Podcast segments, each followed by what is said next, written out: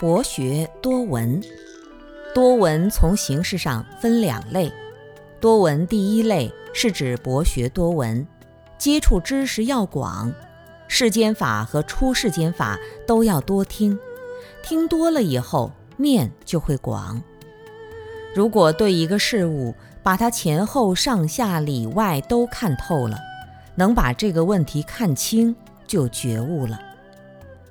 我们对人生迷失，就是对人对自己的情绪搞不清楚。通过听法、静坐，搞清楚为什么自己身边是这些人，为什么会有这样的缘。搞清楚是需要从很多的角度来分析。如果在学习其他宗教、哲学，就知道每个人如何在自己的角度来看世界。如果把每个角度都看完了，你就知道这个世界是什么样了。